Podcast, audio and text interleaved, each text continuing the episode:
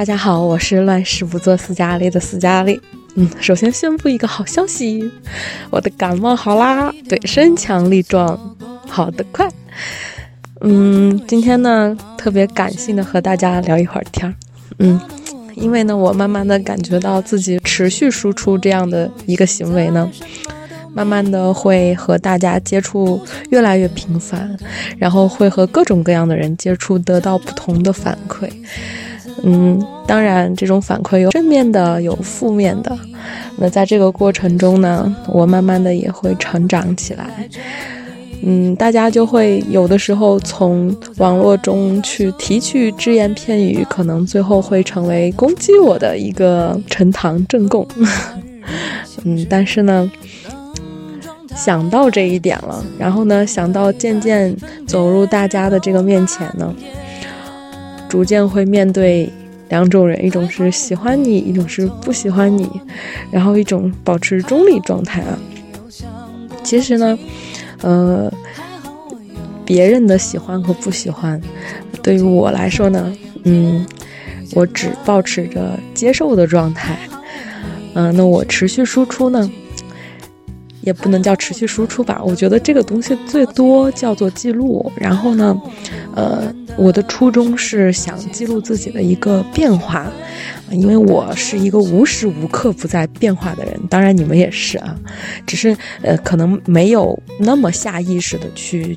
记录和追踪自己的这么一个变化，那其实我追踪自己的变化是由于我平时会刻意的去调节我所在的环境和我摄入的一些信息，所以呢，我希望从我的这些信息里边得到一些正反馈。那我如何得到正反馈呢？那就需要我去对比过去的自己，所以我就产生了这个记录的行为。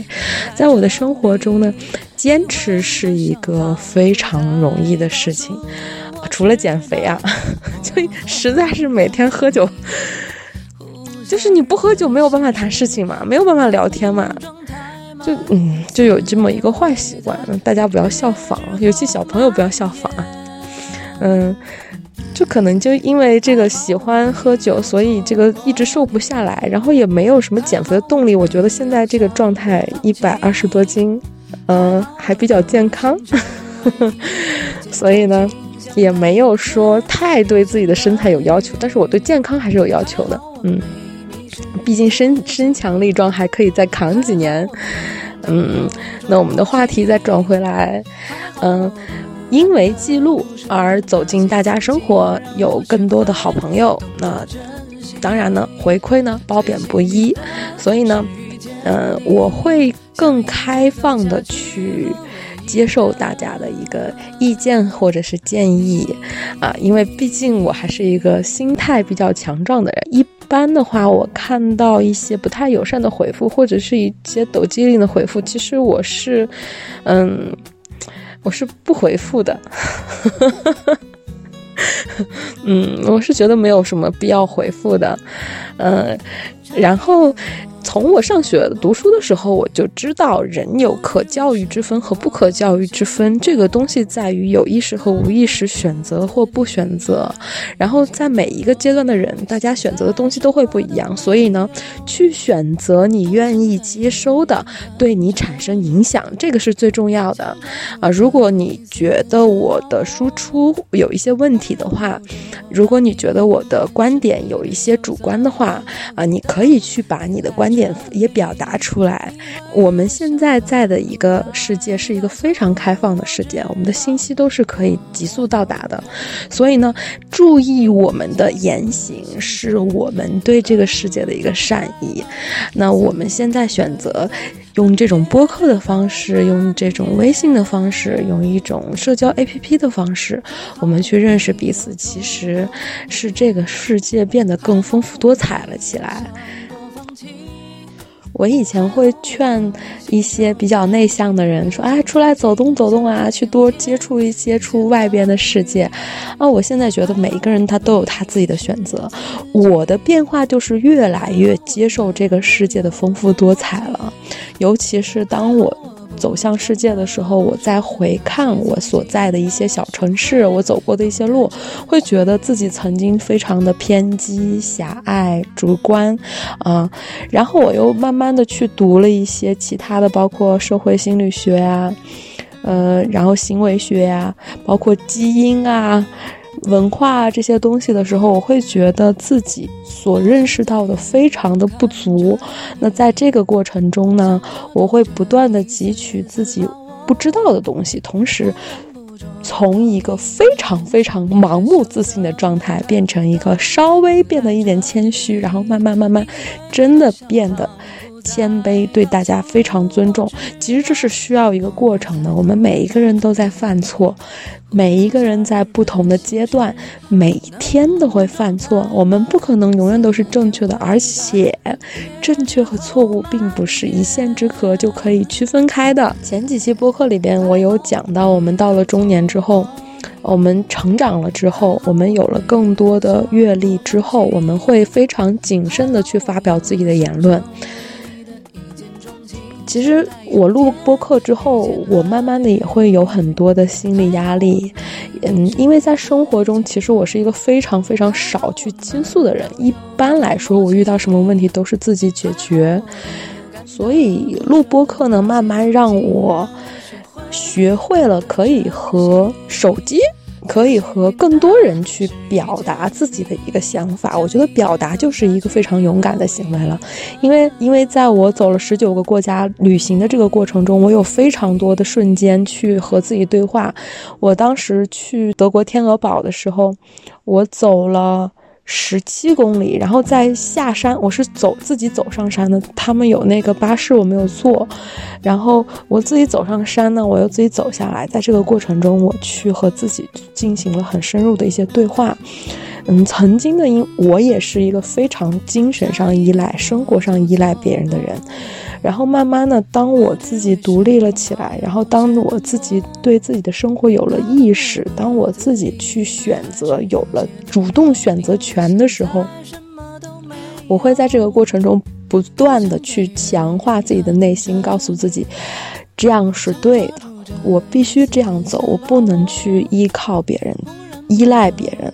所以呢，我就慢慢的变成了现在的这么一个。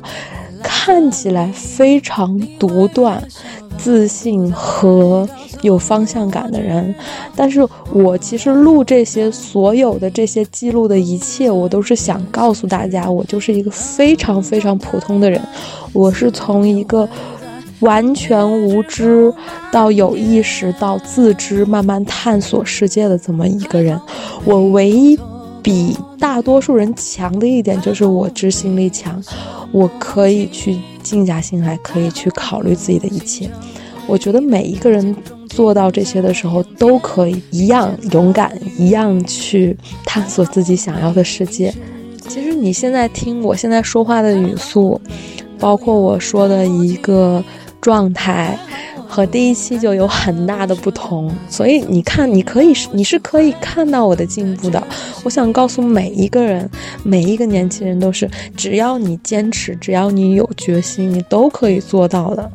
所以说什么吸引力法则啊，各种各样的法则，你去找你需要的东西，然后把它们。贴在你可以看到的地方，然后让他们包裹着你，你就可以到达你想要的方向。就嗯，我这样好像有点念咒语的感觉，因为我边跟你们说，我边闭着眼睛。达成自己的目标是一个非常棒的一个状态，有一点像那种冠军之心的感觉，就是我必须要保持这个状态，来持续生活。来让大家保持一个友好的状态，嗯，不断的阅读。虽然我不像很多人一样啊，看了就会记住，但是我会不断的去看，起码我会有这个意识和行动去做。我确实是记不住，经常就是看了会忘，但是呢，并不妨碍我多看几遍。嗯，我走到今天，一个是因为我心态相对来说还是比较好的。嗯，还有一个就是我对自己比较严格，在精神上比较严格，可能是因为我我的家庭因素影响吧，因为我生活在一个非常非常对我非常宽容的父母啊这么一个家庭，所以呢，我只有对自己要求严格，我才能去变得稍微那么理想化，那么与众不同一点。不然的话，我我也是一个非常容易堕落的人。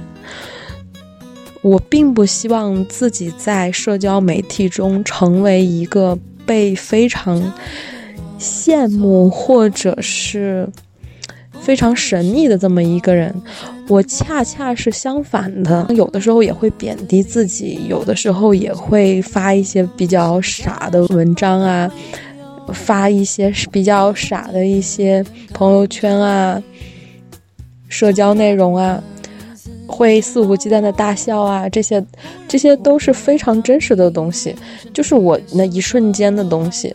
所以我希望这个世界变得更包容，变得有更多的多样性，有更多不同的声音、不同的色彩。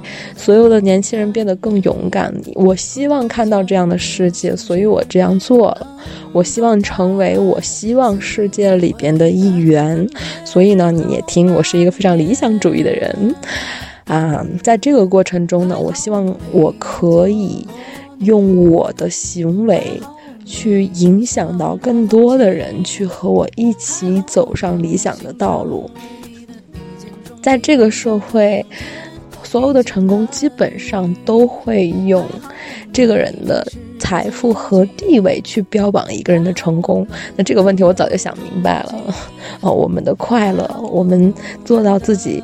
想要的理想化的自己，过自己理想化的生活，用自己的意愿，用自己喜欢的方式过一生，才是真正的成功。我觉得这是一个生命的成功，呃，并且呢，在我们变得自己理想化的过程中，我们还可以引导更多的人，引领更多的人。并且我们还可以为后代去创造更好的环境、更好的条件、更安全的环境、更安全的条件。那我觉得，如果做到这三点，那就算我人生意义上的一个成功了。